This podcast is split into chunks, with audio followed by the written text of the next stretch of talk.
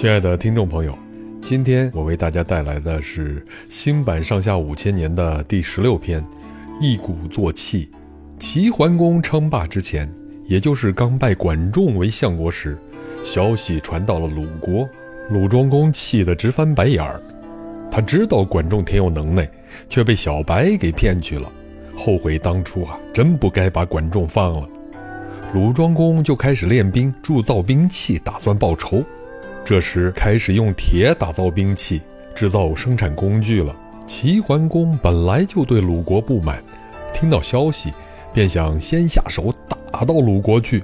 管仲拦住他说：“主公才继位，本国还没安定，列国还没交好，老百姓还不能安居乐业，怎么能在这会儿去打人家呢？”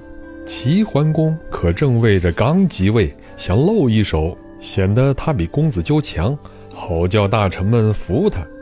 要是依着管仲，先把政治、军队、生产一件件都办好了，那还不知道要等到什么时候呢。于是啊，公元前六百八十四年，齐桓公就拜鲍叔牙为大将，带领大军一直往鲁国的长勺打过去。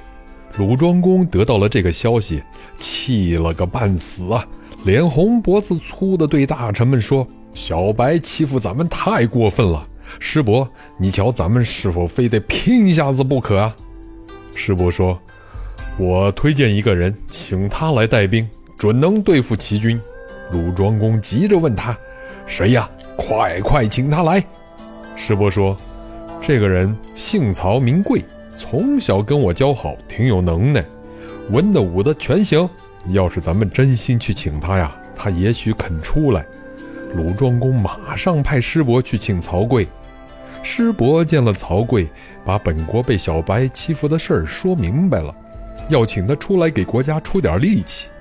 曹刿是个平民，家里又穷，笑着说：“呵。”怎么，你们做大官吃大肉的，还要跟我们吃野菜的小百姓商量大事儿吗？师伯陪着笑脸说：“ 好兄弟呀，别这么说了，国家要紧，全国人的性命要紧啊！死缠着央告，怎么也得请曹刿帮助国君过这道难关。”有人劝曹刿别去掺和，说打仗是当官的事儿。曹刿没听他，就跟着师伯去见鲁庄公了。曹刿问鲁庄公做了哪些准备，鲁庄公讲了三点，最后一点讲的是取信于民。曹刿说：“嗯，这一仗可以打了。”鲁庄公问他怎么打，他说：“全国上下一心就能打退敌人。至于到底怎么打，那可说不定。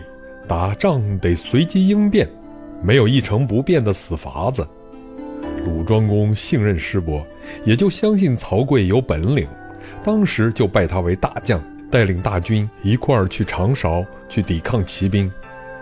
他们到了长勺，扎下军营，摆下阵势，远远地对着齐国的兵营。两国军队的中间隔着一片平地，好像是一条很宽的干了的大河，两边的军队好像是挺高的河堤。只要两边往中间一倒，就能把这条河道填满。鲍叔牙上回打了胜仗，知道对面不敢先动手，就下令打鼓准备冲锋。鲁庄公听到对面的鼓声响得跟打雷似的，就急着叫这边也打鼓进军。曹刿拦住他说：“呃，等等，他们打赢了一回，这会儿正在兴头上，咱们出去正合了他们的心意。”不如在这儿等着，别跟他们交战。曹刿下令，不许嚷，不许冲出去，光叫弓箭手守住阵脚。骑兵随着鼓声冲过来，可没碰上对手。瞧瞧对方阵势稳固，没法打进去，就退回去了。过了一会儿啊，骑兵又打鼓冲锋，对手呢，好像在地上扎了根似的，动也不动，一个人也没出来。骑兵白忙了半天，人家不跟你打，使不出劲儿，真没有意思，嘴里直唠叨。鲍叔牙可不灰心，他说：“他们不敢打，也许是等着救兵呢。咱们再冲，不管他们出不出来，一直冲过去，准能赢。”于是就打第三通鼓了。骑兵已经白冲了两次，都腻烦了。他们以为鲁兵不敢交战，冲出去有什么用呢？可是命令又不能不依，啊，去就去吧。大家都懒洋洋的，提不起劲儿来。谁知道对面忽然咚咚咚咚咚咚咚咚，鼓声震天响。鲁国的将士哗一下子就冲了出来，就跟冰雹打荷叶似的，把齐国的军队打得粉碎。骑兵拼命地往回逃啊！鲁庄公就要追上去。曹刿说：“慢着，让我瞧瞧。”曹刿跳下车来，查看了一会儿敌人的车轮印子，又跳上车去，一手扶着横挡在前面，细细瞧了一回，才发命令说：“快追，一直追上去。”就这么追了三十里地，得了好些齐国的兵器和车马，鲁国打了个大胜仗。为什么？鲁庄公可不明白。他问曹刿：“头两回他们打鼓，你为什么不让咱们也打鼓？”曹刿说：“临阵打仗全凭一股子劲儿，打鼓就是叫人起劲儿。打头一回鼓，将士顶有劲儿；第二回就差了。”第三回就是把鼓敲得震天响，将士们也没有多大的精神了。趁着他们没劲儿的时候，咱们一鼓作气打过去，怎么能不赢呢？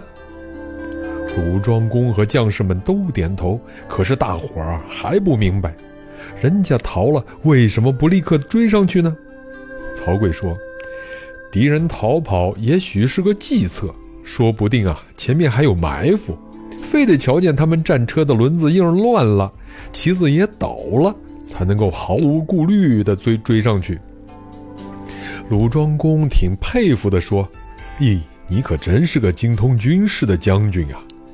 齐桓公打了败仗，只好认输，向管仲认错，愿意听他的话。